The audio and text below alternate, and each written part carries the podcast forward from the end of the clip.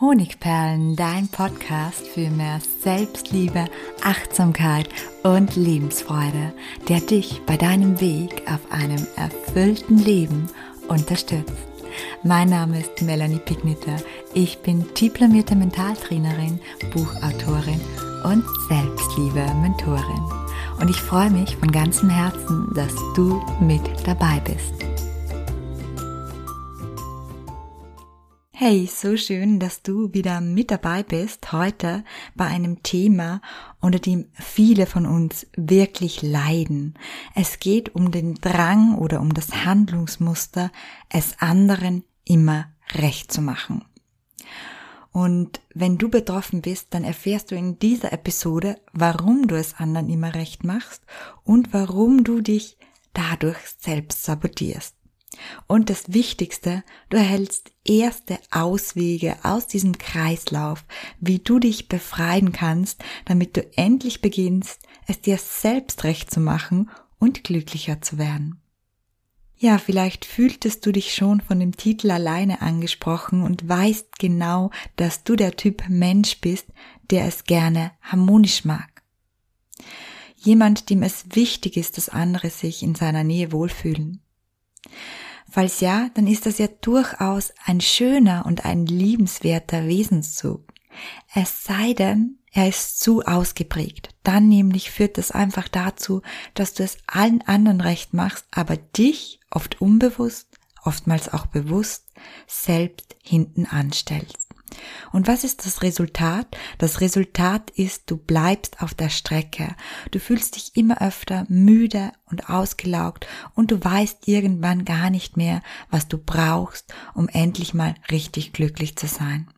Denn deine eigenen Bedürfnisse und Gefühle werden durch die Mach es allen anderen Recht Mentalität oft so lange blockiert, dass du gar keinen Zugang mehr hast zu ihnen. Und das ist natürlich nicht das Leben, das du verdienst. Du verdienst es, glücklich zu sein. Du verdienst es, dass deine Bedürfnisse erfüllt sind und du dadurch erfüllt leben kannst. Und vielleicht bist du dir jetzt noch nicht ganz sicher, ob du wirklich auf ungesunde Weise von diesem Mach es allen Rechtrang betroffen bist weil es nun mal bis zu einem gewissen Grad auch völlig okay ist, auf andere Menschen einzugehen und Kompromisse zu machen. Ob der Grad deiner eigenen Tendenz, es anderen immer recht zu machen, bereits kritisch oder sogar ungesund ist, das kannst du jetzt herausfinden, weil ich werde dir jetzt zehn Aussagen aufzählen, oder sind es elf, egal, und du versuchst einfach mitzuzählen, welche dieser Aussagen auf dich zutreffen. Es fällt dir schwer, Nein zu sagen. Du machst dir wenig Gedanken darüber, was dir selbst gefällt, sondern du bemühst dich eher darum, anderen zu gefallen. Du vermeidest Konflikte, wo du nur kannst. Du bleibst zum Beispiel länger in der Arbeit oder du hilfst einem Kollegen oder der Nachbarin, weil du denkst, dass er oder sie es von dir erwartet. Dein Durchsetzungsvermögen, das beurteilst du eher als schwach. Du kannst es schwer aushalten, wenn dir jemand nicht wohlgesonnen ist. Du kümmerst dich leidenschaftlich um die Bedürfnisse anderer. Manche behaupten, du hättest ein sogenanntes Helfersyndrom. Du triffst dich mit einer Freundin oder besuchst Verwandte, obwohl du keine Lust dazu hast. Deine eigenen Bedürfnisse sind dir kaum bewusst. Ja, wenn hier vier oder sogar mehr der obigen Aussagen auf dich zutreffen, dann bist du auf jeden Fall in dieser Podcast-Episode richtig. Lass uns nun gemeinsam schauen, woher deine Tendenz, es allen recht zu machen, kommt, bevor ich dir die drei ersten mentalen Praxisschritte mitgebe, die dir dabei helfen, dich zu befreien und einem erfüllten Leben näher zu kommen. Die Ursache für das Verhaltensmuster, es allen recht zu machen, die kommt wie so vieles aus unserer Kindheit. Ohne dir darüber bewusst zu sein, da denkst und handelst du nach dem Glaubenssatz, ich werde nur dann akzeptiert und geliebt, wenn ich es anderen recht mache. Und wie die meisten unserer Glaubenssätze, da stammt auch dieser, wie 99 Prozent aller Fälle, aus der Kindheit. Damals war es so, dass du Mama und Papa gebraucht hast. Du warst auf sie angewiesen, um zu überleben. Wenn sie dich nicht versorgt hätten, hättest du nicht überlebt. Alleine wärst du nicht in der Lage dazu gewesen. Man muss sich diese Abhängigkeit einmal vorstellen. Und zudem ist es so, dass wir Menschen Liebe brauchen und auch natürlich wir als kleine Kinder. Und zwar so sehr zum Überleben, wie ein Baum das Regenwasser braucht. Und daher war es als Kind nicht nur wichtig, uns mit den Eltern gut zu stellen, um von ihnen versorgt zu werden, sondern auch um ihre so wichtige und so wohltuende und überlebensnotwendige Liebe zu erhalten. Und wenn die Eltern nun aber so waren oder auch andere Bezugspersonen, dass sie dir nur dann Lob oder Aufmerksamkeit oder Zuneigung geschenkt haben, wenn du alles in ihrem Sinne gemacht hast, so passiert es eben, dass du zu dieser Überzeugung gekommen bist, es anderen recht machen zu müssen, um Liebe zu erhalten, um Lob zu erhalten, um Akzeptanz und Anerkennung zu bekommen. Du kannst dir das so vorstellen, dass in deinem Unterbewusstsein folgende zwei Regeln fälschlicherweise abgespeichert sind. Es anderen recht machen führt dazu, dass ich Liebe, Lob und Akzeptanz bekomme.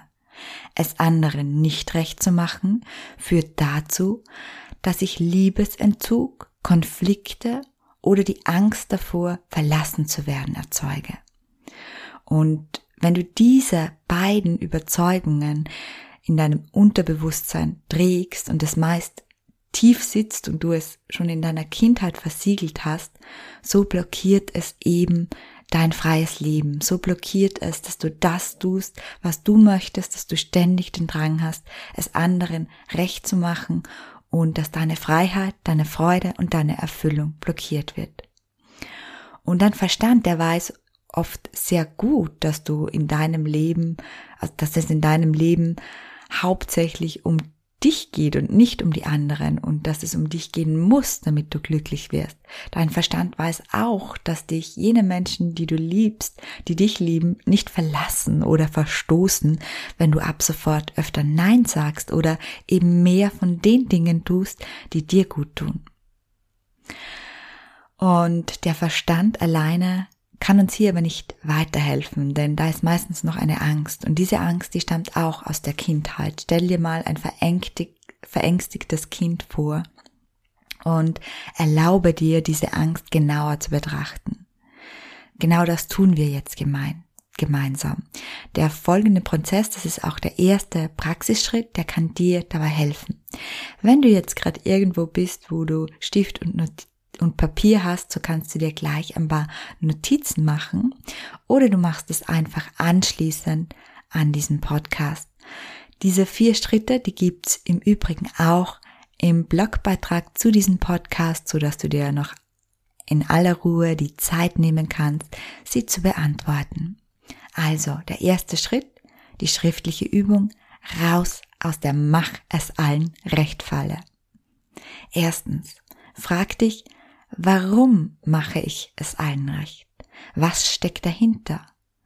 Wovor habe ich Angst? Also was glaubst du würde passieren, wenn du es nicht mehr tust?